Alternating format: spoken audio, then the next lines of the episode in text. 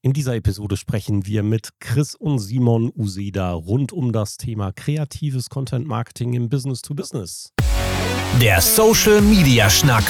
Lockere Plaudereien, Interviews, Debatten, Meinungen, News und mehr.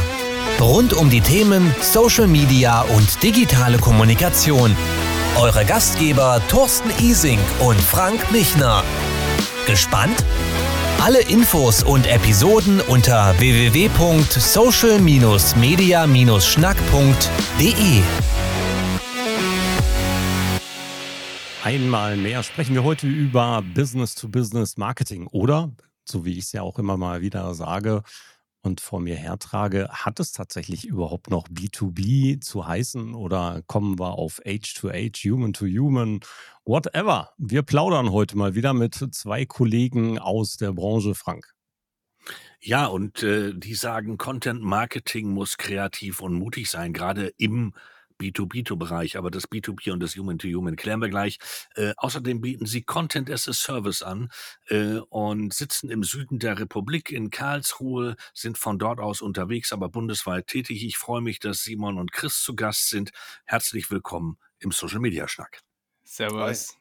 Danke, dass wir da sein dürfen. Danke für die Einladung. Sehr gerne. Frank hat es gerade schon gesagt, Simon und Chris, äh, der Vollständigkeit halber der Nachname Uceda gehört noch dazu. Ihr beide seid Geschäftsführer der Agentur Saimo GmbH in Karlsruhe und ihr habt aber eure Leute genauso wie euch fast überall verteilt. Also Karlsruhe ist nur eine Postadresse, oder? Ja, Simon. schon, schon. Und alles hat damit angefangen, dass ich ähm, wie viele im Corona keinen Bock mehr auf Homeoffice hatte und dann habe ich mir einen Coworking-Platz in den Design Offices gesucht. Die waren zu der Zeit recht günstig zu schießen. Und ähm, nach Corona haben die aber dann aber wieder aufgeschlagen. Und dann dachte ich mir, ey, wenn ich noch ein paar Leute hinkriege, wir haben ein ziemlich großes, stabiles Netzwerk, habe ich mir gedacht, ich kriege locker ein paar Leute in Karlsruhe zusammen, mit denen ich mir was eigenes äh, mieten kann und dann auf den gleichen Preis oder sogar noch günstiger kommen. Und so ist es letztendlich auch passiert. Und jetzt sitzen wir in einem coolen Industrieloft, äh, 150 Quadratmeter und haben es uns da richtig gut eingerichtet. Und ich, von unserer Firma bin ich aber der Einzige, der da regelmäßig sitzt. Und die anderen sind im Homeoffice, Chris. Äh, ja, genau. Also wir, wir, haben noch eine Kollegin in Köln zum Beispiel oder, oder Düsseldorf. Ich bin in der Nähe von Esslingen. Ich sitze meistens im Homeoffice und einmal die Woche versuche ich nach Karlsruhe zu kommen. Und in den letzten Monaten hat es nicht so geklappt, aber jetzt bin ich wieder am Start und versuche einmal die Woche zu kommen. Da müssen wir ja natürlich auch erstmal beleuchten, was macht ihr denn überhaupt Besonderes? Seid ihr Agentur, typische Agentur, wie wir uns heute im Content, Content-Strategie und im Beibringen des Content-Marketings für Unternehmen beschäftigen? Oder ist äh, der Teil, den wir auf eurer Webseite oder rund um eure Personen auch immer wieder mitkriegen, dieser Teil Gamification euer USP? Es hat sich verändert. Wir waren die letzten Jahre eine Agentur bis vor ein paar Monaten, Chris, oder? Was war es? Bis vor zwei Monaten oder vor Ja, ungefähr. ungefähr? Ja. Und da haben wir, wie ihr am Anfang schon richtig gesagt habt, Content as a Service gemacht. Also ich habe mal äh, Workshops gemacht rund um das Thema LinkedIn Marketing, LinkedIn Vertrieb. Und äh, als der Chris dann dazu kam, haben wir das Ganze ausgebaut und wollten rund um die Kunden mit Content versorgen, weil das halt ein riesen Engpass ist. Und haben da auch über eineinhalb Jahre, zwei Jahre geile Prozesse aufgebaut, wie wir Content so für fremde Personen machen können, fremde Unternehmen machen können, als wäre es von ihnen selber und das ohne, dass sie selber viel machen müssen. Und ähm, jetzt haben wir aber alles ein bisschen verändert. Chris, willst du mal erzählen, warum wir es verändert äh, Ja, weil wir keinen Bock mehr hatten. Das ist eigentlich die, die Wahrheit. ähm, wir, haben, wir haben echt äh, coole Ideen, was man auch an unserem eigenen Content sieht und auch gerade dem Game, von dem du gesprochen hast. Und ähm, so kommen auch die Leute auf uns zu und sagen, hey, wir wollen auch was Mutiges, wir wollen was Kreatives. Und ähm, dann haben wir das geliefert und irgendwie hat sich dann doch niemand getraut und es gab unendlich Feedback-Schleifen und die ursprüngliche Idee ist am Ende so verwässert worden und ähm, ähm, keiner hat sich dann mehr richtig getraut, zu dem zu stehen, was er gesagt hat oder zu dem Content, den Content zu posten, den wir ursprünglich gemacht haben. Also wir haben echt einen Content-Friedhof, nennen wir das, mit geilem Content, den wir gemacht haben, der nie veröffentlicht wird, weil sich die Leute nicht trauen, obwohl sie uns dafür beauftragt haben. Und ähm, es war einfach so frustrierend, dass wir gesagt haben, hey, wir haben, wir haben keinen Bock mehr. Wir machen nur noch guten Content für uns selber. So können wir weiterhin zeigen, hey, wir, wir können guten Content und wir können das auch beibringen. Und jetzt bringen wir das eigentlich bei Und wir haben gestartet und haben Lernvideos aufgenommen zu verschiedenen Themen. Und dann kriegen unsere Kunden quasi Lernvideos, dass wir nicht jedes Mal das Gleiche erzählen müssen. Und gleichzeitig treffen wir uns mit denen regelmäßig und machen dann eben so Workshops und Praxiscalls, dass sie das selber umsetzen. Und das Bessere daran ist eben, dass am Ende die entscheiden, wie der Content ist und wir keine 50 Feedbacks äh, mehr durchmachen müssen, was einfach, äh, was einfach genervt hat, um ehrlich zu sein. Und jetzt sind wir eigentlich echt glücklich damit, weil am Ende geht einfach raus, was die Kunden wollen und wir müssen uns nicht mehr das Hirn zu brechen, quasi, um auf coole Ideen zu kommen. Ähm, alle sind glücklicher, finden wir jetzt eigentlich mittlerweile. Deswegen äh, Content as a Service machen wir eigentlich nur noch, wenn es eben was Cooles ist wie das Game. Und wenn man uns wirklich freie Hand äh, lässt, was wirklich schwierig ist, auch wenn jemand so anfängt, äh, am Ende gibt es eigentlich kaum jemanden, der uns wirklich frei, genau. freie Hand lässt. Und das ist die einzige ist, Bedingung. Ja. Wenn jemand will, dass wir für den Content Service machen, dann sagen wir ja, aber mit null Feedback-Schleife. Nimm so wie nimm das, was du kriegst. Friss oder stirb. Ganz genau. Ja, genau. Aber das traut sich kaum einer. Deswegen, ja. jetzt bringen wir bei. Ist eigentlich ist cooler für alle. Ja. Ja, und das kennen wir beide ja auch. Frank und ich sind ja ebenfalls in diesen, diesen Bereichen tätig und über lange Jahre da verhaftet. Und die Erfahrungen haben wir da auch gemacht. Aber du gibst natürlich, oder ihr gebt natürlich ein Stichwort vor, die haben sich nicht getraut. Was war es denn? Dann gib's, gib doch mal ein Beispiel. Ist das provokanter Teil gewesen? Ist das etwas gewesen, was schlicht und ergreifend gegen die Haltung des Unternehmens geht? Oder haben die sich nicht getraut, eine Schwelle der Offenheit zu übertreten? Woran scheitern solche Projekte bei euren Kunden? Meistens an Provokation. Also das ist unser Stil. Wir provozieren sehr, sehr gerne. Wir haben da richtig Bock drauf. Es macht uns Spaß. Ähm, und die Leute, die Unternehmen, die sich bei uns melden, die sehen das und wollen das auch. Also so sind alle auf uns zugekommen. Ey, wir wollen das auch machen. Ich will meine Branche aufmischen. Ähm, ich will meine Branche disruptieren. Ähm, ich will Leute anpissen. Solche Sachen kommen dann wirklich zu uns und denken wir, ja, Mann, sehr gut, das ist unser Ding. Und dann haben wir Sachen entworfen, wie zum Beispiel so ein Whistleblower-Format. Da sitzt ein maskierter Mann in einem ganz dunklen, komischen Szenario, sieht aus wie bei so einer Drogendoku bei Netflix, ähm, hat eine verstärkte Stimme, und plaudert wirklich krasse Geheimnisse, die viele äh, Unternehmen oder Berufsbilder da draußen angreift werden aber keine Namen genannt. Ähm, es war aber auch für die okay, diese Berufsbilder anzugreifen, wie zum Beispiel Headhunter, weil das ihre größte Konkurrenz ist. Also haben die gesagt, kein Problem damit, die zu verärgern, das passt so. Und dann haben wir solche Videos aufgenommen, äh, sind bis jetzt noch nicht veröffentlicht worden. Wir hoffen, die werden noch veröffentlicht. Aber ich glaube nicht Aber, mehr dran. Ja. ja, war schon, kam schon so ein bisschen nachher zurück. Das ist, das, ja, kam uns so vor, als würde ein bisschen zurückgerudert werden. Oder ein anderes Beispiel waren zum Beispiel Comics äh, für ein Industrieunternehmen, äh, äh, die bis jetzt auch noch nicht veröffentlicht worden sind. Mal gucken, was daraus wird. Äh, und es waren halt, ja, provokative Comics, wo ähm, das Produkt in anderen Kontext äh, gezeigt wurde. Wo haben die denn dann ihr Problem damit? Ist es tatsächlich der Inhalt oder ist es die für die Kunden dann an der Stelle unter Umständen unkalkulierbaren Ressourcen, die sie im Community Management brauchen? Ist das Angst vor der Reaktion an sich? Also ähm, alles, was du gerade gesagt hast, ein bisschen. Ähm, und alles, was du gesagt hast, was, was die Leute sich denken, was passieren könnte, wird meistens in einem übertriebenen Maße erwartet. Es sind zum Beispiel Unternehmen, die machen eigentlich noch kaum was auf Social Media, haben kaum Reichweite und starten dann mal mit was ein bisschen was Provokanten.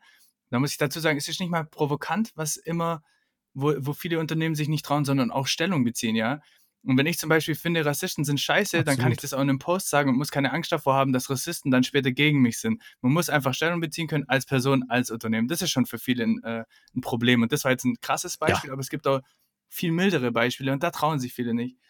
Und man hat eben Angst vor einem, vor einem Shitstorm zum Beispiel, ja. Und dann denken sie sich, was ist, wenn wir einen Shitstorm bekommen und was ist ich? Und ja, ich sag's euch, wenn wir ähm, auf Knopfdruck Shitstorme ähm, machen könnten, dann würden wir das wöchentlich machen, ja. Da hätten wir eigentlich richtig Bock drauf, ja. So einfach ist es gar nicht. Jeder hat Angst davor, aber kaum einer bekommt es tatsächlich hin.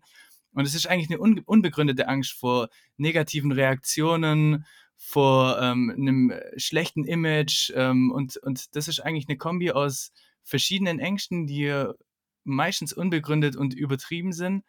Und die Kombi macht es einfach und ähm, verschiedene Personen, die meistens mitreden dürfen und jeder hat eine andere Angst und dann kumuliert sich das und am Ende wird aus einer geilen Idee nichts. Und so, So ist eigentlich oft oft. Oder eine äh, schwache Idee, ja. die gleiche Idee abgeschwächt und resultiert auch in nichts. Das ist ja mal das Thema, äh, wir hatten gerade das äh, Thema vor ein paar Wochen Haltung. Und Haltung heißt natürlich, dass man eine Position bezieht, dass man Ecken und Kanten hat. Und äh, ja, das erleben wir oft. Und das ist gar nicht das Negative. Ich glaube, sehr oft ist es auch einfach die Erkenntnis dann zu sagen, oh, wenn wir uns da festlegen, dann kann man uns ja eventuell auch mal darauf festnageln. Und dann kommt das alte Thema, machen wieder das mit den Fähnchen und der Rest, der sackt dann hinten runter. Und die nächste Forderung ist dann die, ja, warum läuft es denn nicht die Resonanz? Resonanz ist ja gar nicht so, wie wir sie erwartet haben oder wie ihr sie uns Ganz genau. prognostiziert genau. habt. Mhm. Ja, voll. Ja, gleichzeitig hast du dann natürlich noch die Herausforderung dabei, dass die Menschen bzw. die Unternehmen trotzdem anständig kommunizieren müssen. Ich meine, wir kommen ja heute gar nicht mehr ohne Content, vernünftiges Content-Marketing. Klar, gerade im B2B-Umfeld wird es ja immer schwieriger, diese Dinge zu machen. Viele andere Sachen sind uns nicht erlaubt. Äh, viele andere Sachen sind über die Jahre erfolgloser geworden. Content-Marketing ist das, was man heute als die Erfolgsprognose nach vorne stellen würde. Und ähm, somit müssen sie ja trotzdem etwas tun. Aber dann kommt ja, wenn das andere eben nicht stattfindet, nur das weichgespülte Produktwerbende wieder dabei raus. Ne? Ja. Das ist langweilig. Sind das die Haupt, sind das die Hauptherausforderungen, die ihr auch im B2B-Marketing, im B2B-Content-Marketing sehen würdet aktuell, dass die Unternehmen sich zu wenig trauen, aus der Masse hervorzustechen? Ähm, Auf jeden Fall. Ja, also du bringst eigentlich gut auf den Punkt. Das wird wahrscheinlich echt eins der größten Probleme sein, weil viele machen eben was, aber fast alle machen irgendwie das Gleiche oder nur nach 15 Zeug. Und äh, wenn alle nur nach 15 machen, dann wird, werden sie von keinem wahrgenommen und, und eigentlich genau dafür machen sie ja Marketing, um von jemandem wahrgenommen zu werden. Ähm, deswegen, zu wenig Marketing ist wahrscheinlich gar nicht, aber einfach äh, sich nicht trauen, mal was anderes zu machen, was ja so einfach ist, in so vielen verschiedenen Arten. Es muss ja nicht gleich irgendwie provokant sein oder sowas. Man kann ja auch kreativ oder, oder auf irgendwelche andere Art und Weise versuchen, auf der Masse rauszustechen. Ja, da trauen sich leider noch, noch zu wenig, ja. Warum ist das so, eurer Meinung nach, Simon? Hm, das ist eine sehr gute Frage. Aus, äh, also ich glaube, dass in vielen Unternehmen die äh, Angst mit, von der Konsequenz einfach zu groß ist. Und da gibt es dann einen Head of Marketing zum Beispiel, ähm, der will über sowas Riskantes in Anführungsstrichen in seinen Augen nicht die volle Verantwortung übernehmen und äh, macht dann eher was, was man bisher schon mal gemacht hat, wo man ja mit den Ergebnissen vielleicht sagen wir mal, oder von den Ergebnissen befriedigt ist. Ne? Das ist nicht sehr gut, das ist einfach nur befriedigt. Deswegen kann man das ja weiterhin befriedigt sein. Das ist ja in Ordnung. Ich bin ja auch nicht unglücklich. Und dann macht man das nochmal, aber riskiert halt nicht das, ähm, dass es richtig schief geht. Im Gegensatz dazu gibt es ja auch Erfolge, wie jetzt zum Beispiel das, äh, unser Gamification-Projekt, wo auch ein, ähm, eine Führungskraft im Marketing auf uns zukam und dem diese Befriedigung eben nicht gereicht hat und er gesagt hat, ich will was, was richtig raussticht, über was man spricht. Und dann kommen halt wirklich gute Dinge zustande, weil wenn man sich mal überlegt, im, in der Außenwahrnehmung, ähm, wie kann ich wahrgenommen werden wie bisher noch kein anderer? Wenn man sich das überhaupt mal erst überlegt, bis man da auf eine Lösung kommt, die Lösungsansätze, die Ideen sind schon ziemlich geil, die da rauskommen. Und auf die kann auch jeder kommen, kommen auch viele drauf, aber die liegen dann irgendwo auf einem Ideenfriedhof, die niemals umgesetzt werden. Beschreib mal dieses Projekt. Jetzt haben wir es schon zweimal gehört, das Gamification-Projekt. Beschreib das mal. Was ist daran anders? Was ist da so speziell? Und was habt ihr dazu geleistet? Das Spezielle an dem ist, dass wir, der Chris und ich, uns mal überlegt haben, weil wir ja Content gemacht haben und machen für uns auch noch, was ist der nächste Schritt von Content? Jetzt habe ich 2D-Content. Das ist ein Text, das ist ein Video, ich gucke irgendwo drauf äh, oder das sind Bilder. Und dann kam äh, ja dann Video, das Ganze noch fokussierter durch die ganzen Short-Formate, äh, die jetzt rauskamen. Und dann haben wir uns gedacht, also was ist aber die nächste Stufe? Was kommt als nächstes? Und dann sind wir drauf gekommen, ja, wahrscheinlich kann ich den Verlauf mit beeinflussen von diesen Videos, ähnlich wie die Netflix Black Mirror Serie Bandersnatch. Und dann sind wir drauf gekommen, gut, dann ist es ja eigentlich wie ein Game, wie ein, wie ein Videospiel.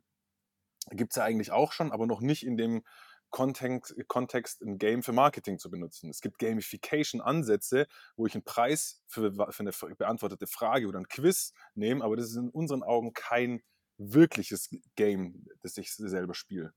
Und ähm, dann haben wir uns überlegt, das muss eigentlich wie so ein Ego-Shooter sein. Ich muss die Person sein, die ein Szenario durchlebt und in diesem Szenario verbringe ich freiwillig viel Zeit mit einer Marke oder mit einer Markenbotschaft. Genauso wie beim Gaming. Die Leute, die können stundenlang zocken, das ist denen scheißegal, da kann Tag und Nacht vorbeigehen, die sind so intrinsisch motiviert, die sind so in ihrem Tunnel drin. Und wenn man das hinkriegt mit einer Markenkommunikation, dann haben wir es geschafft. Und das, das war so der, der Ansatz für das Game. Wie funktioniert das Spiel, Chris? Ähm, also genau, erstmal hatten wir die Idee und dann kam äh, Feind auf uns zu und haben gesagt, hey, wir wollen was Cooles, was Neues machen. Haben gesagt, alles klar, lass, lass ein Game machen. Und der hat direkt, der war direkt am Start und dann haben wir uns eben überlegt, okay, wie macht man das denn jetzt wirklich?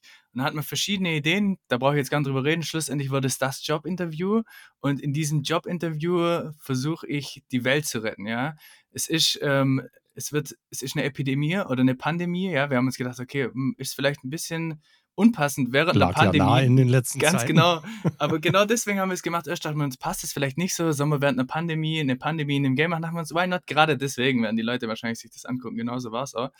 Und in dem Game ist eben ein Virus freigesetzt, was die, ähm, das, die Hirnregion von den Menschen, die für Empathie und Liebe zuständig ist, auslöscht.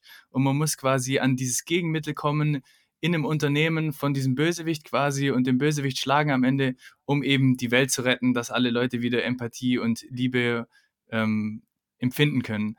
Und es ist dann wirklich ein Ego-Shooter und es ist dann, also es sind, es sind echte Aufnahmen, also das ist nicht animiert oder sowas. Wir haben da Schauspieler von, von, ähm, von der Netflix-Serie Cleo, ich weiß nicht, ob ihr die kennt. Ähm, die war letztes Jahr ziemlich erfolgreich oder vom Tatort, also wir haben echt geile Schauspieler dabei. Wir haben mit diesen Schauspielern dann eben ähm, wie einen kleinen Actionfilm gedreht, aber in dem Actionfilm kann man eben entscheiden, wie es weitergeht. Und dann gibt es zum Beispiel eine Szene, in der wird einem gefragt, ähm, am Anfang willst du das Messer oder willst du die Waffe? Oder ähm, nimmst du den Aufzug oder gehst du in das Labor? Oder wen in einem, in einem Kampfszenario, wen knockst du zuerst auf? Die diabolische CEO oder den HR-Typ? Und man kommt eben rein in dieses Unternehmen in einem versteckten Interview, Jobinterview, aber eigentlich ist das Ziel dahinter, an dieses ähm, an das Gegenmittel zu kommen, um die Welt zu retten eben. Und ähm, das ganze Game. Wo ist denn. Ja? Sorry, dass ich dich da unterbreche, nee, nee. aber wo findet, der, wo findet denn jetzt das Unternehmen statt? Das, äh, wo ist denn das jetzt? kann ich dir gleich erzählen. Ähm, also, das, das haben wir versteckt, ja.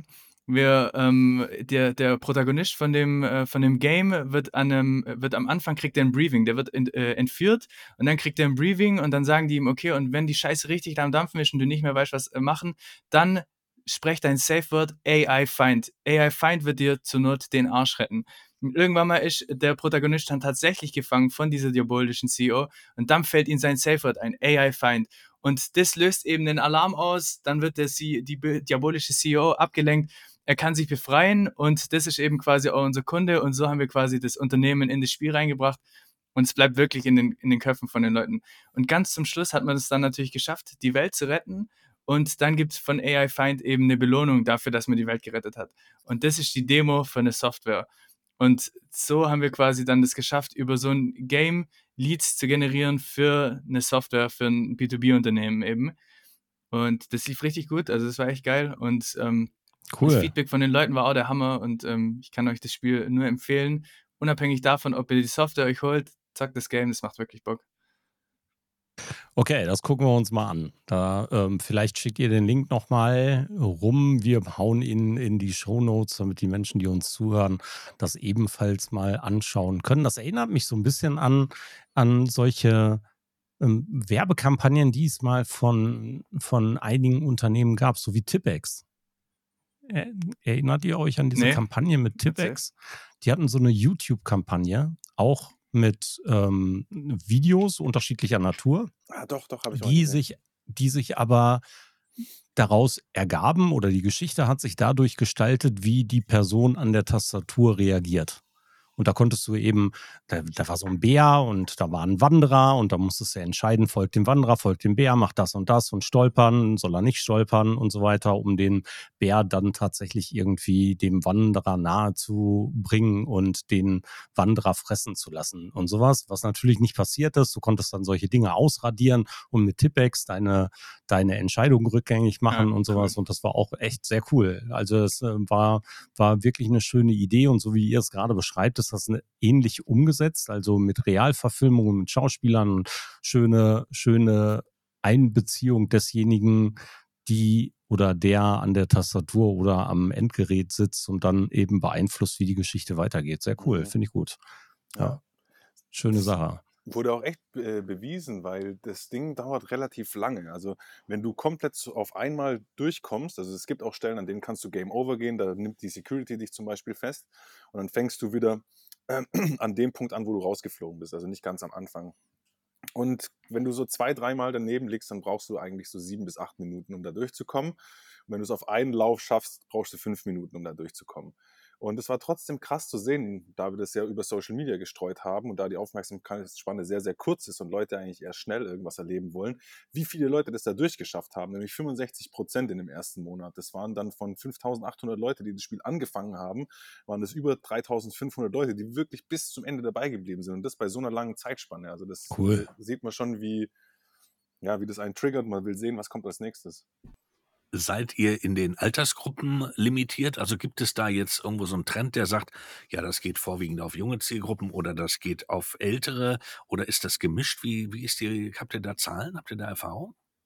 Nee, da haben wir keine Zahlen dazu ausgewertet, da die sich nicht im Alter ähm, geoutet haben, quasi die Leute, die da mitgespielt haben.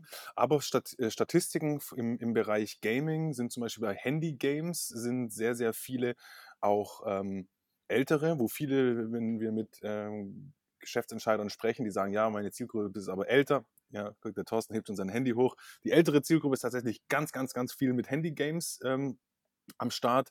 Und die jüngere Zielgruppe, also gerade wenn wir über die Gen Z zum Beispiel sprechen, von denen sind es wirklich über 80 Prozent, sind glaube ich so knapp 85 Prozent oder sowas, die regelmäßig Online-Games spielen.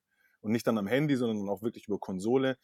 Ähm, ich bin aber der festen Überzeugung, man kann jeden mit sowas packen, auch der noch nie in seinem Leben gespielt hat, weil ihr werdet das Spiel vielleicht ja dann nochmal spielen im Nachgang. Wenn das gut aufgebaut ist, dann zieht dich das einfach sofort von der ersten Sekunde rein. Also zum Beispiel unsere Eröffnungsszene ist, dir wird ein Sack vom Kopf runtergezogen, du wachst in einem dunklen Van auf und zwei dunkle, komische Gestalten stehen vor dir und erklären dir, wie du jetzt jemanden K.O. schlagen musst. Du kannst da nicht wegschalten, das geht nicht.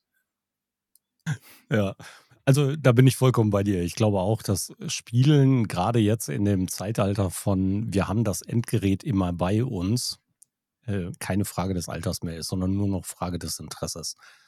Und wenn wir es schaffen, Menschengruppen, also egal ob ältere oder jüngere Menschen, sobald ich den Spaß an irgendeiner Sache entwickle, ist es egal. Und da haben wir sie ob es ein Kreuzworträtsel mit Wordle oder mit einem simplen kleinen äh, Spiel für zwischendurch in der Bahn beim Warten auf den Arzttermin oder auf Toilette oder wann auch immer ist.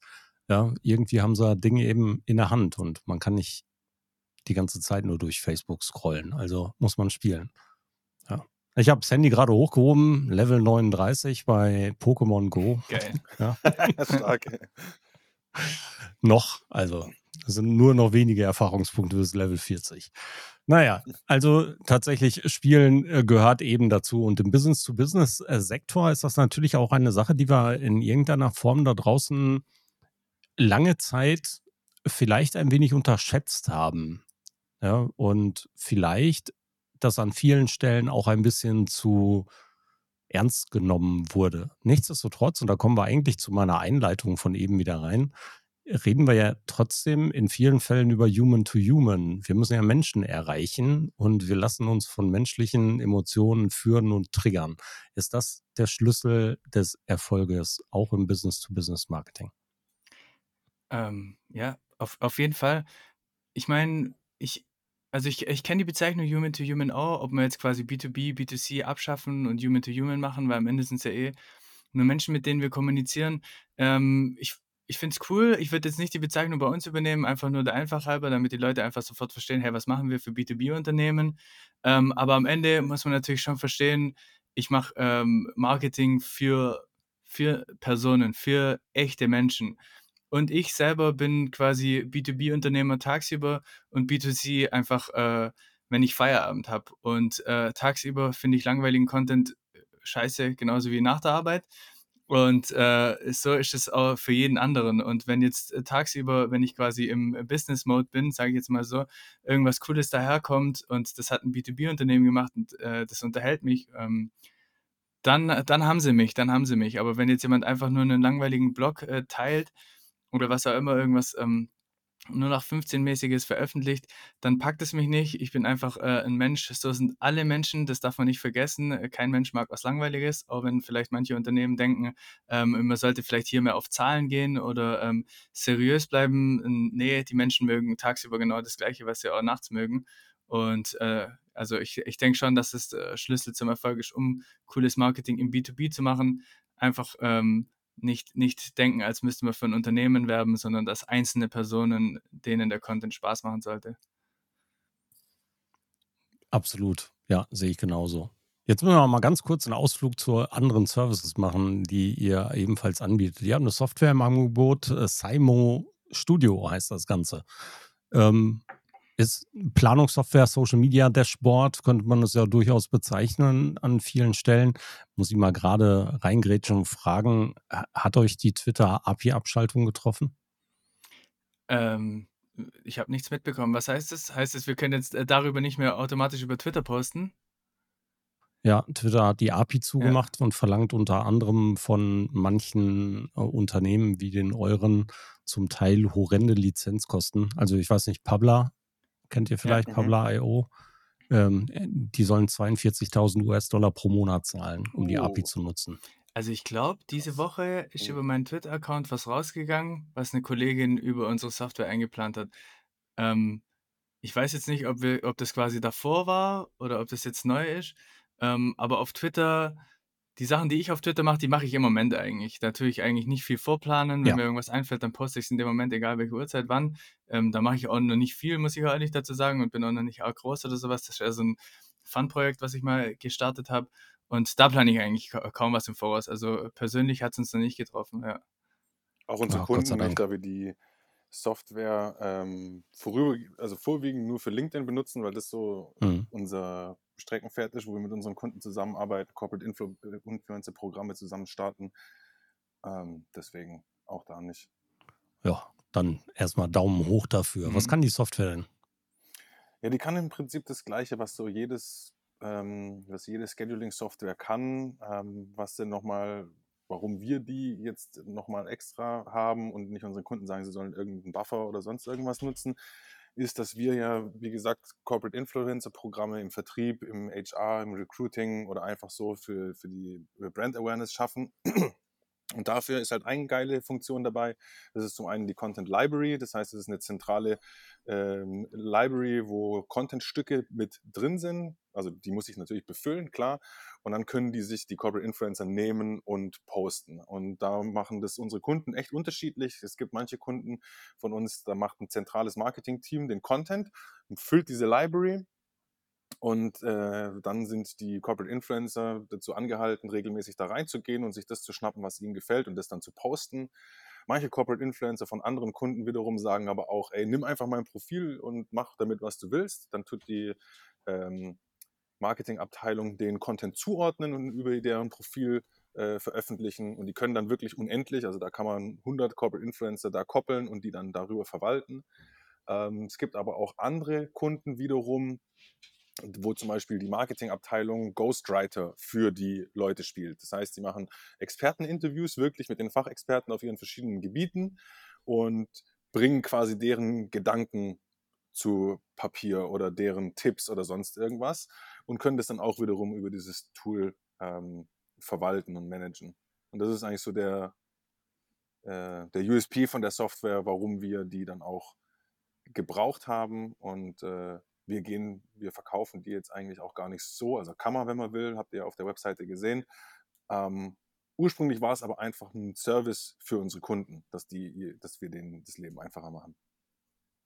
Und neben dem Ganzen, was wir jetzt gerade schon so besprochen haben, habt ihr auch einen eigenen Podcast, The Coup. Mhm. Also der Coup im Grunde, der Fall, der das Schnippchen schlagen, das Besondere, was man damit alles so in Verbindung bringen könnte. Was macht ihr denn da? Ähm, also The Coup ist unser Podcast, in dem wir immer über Marketingkampagnen sprechen, über krasse Marketingkampagnen, die krassesten Marketingkampagnen ever. So heißt er, der Coup, die krassesten Marketingkampagnen ever.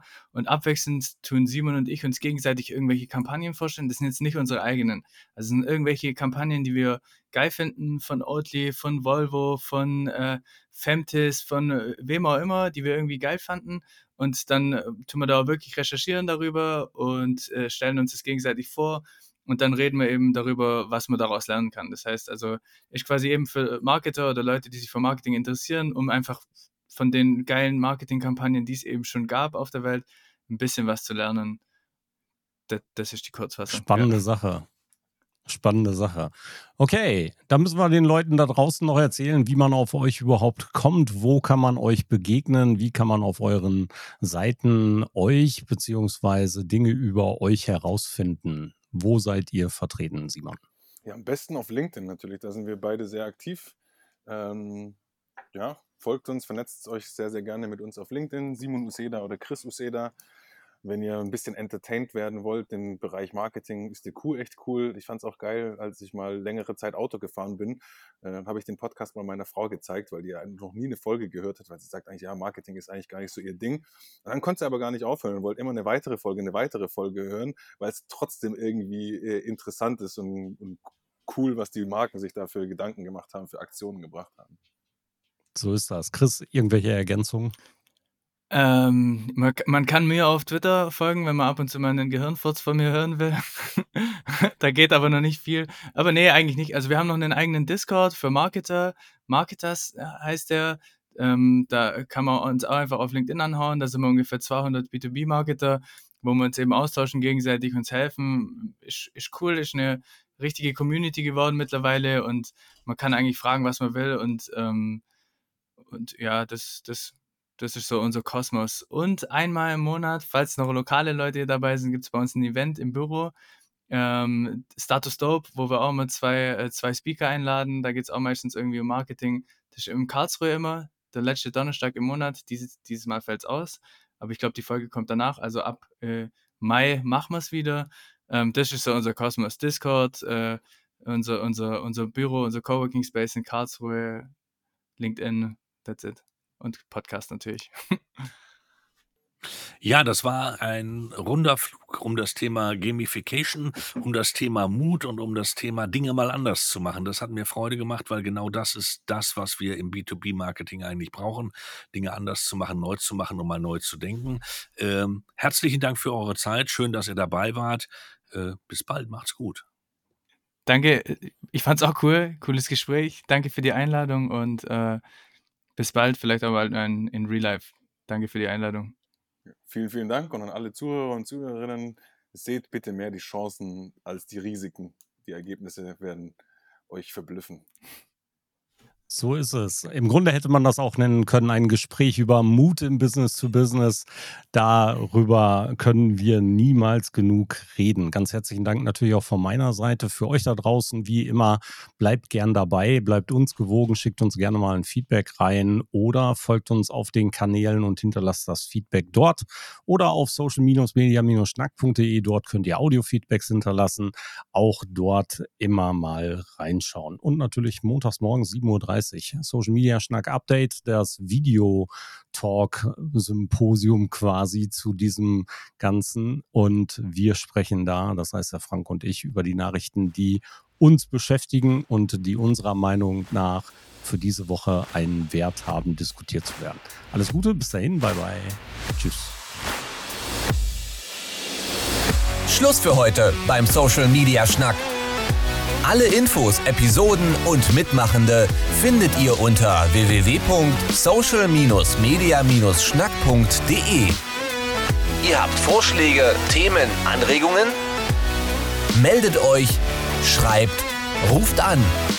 Wir freuen uns.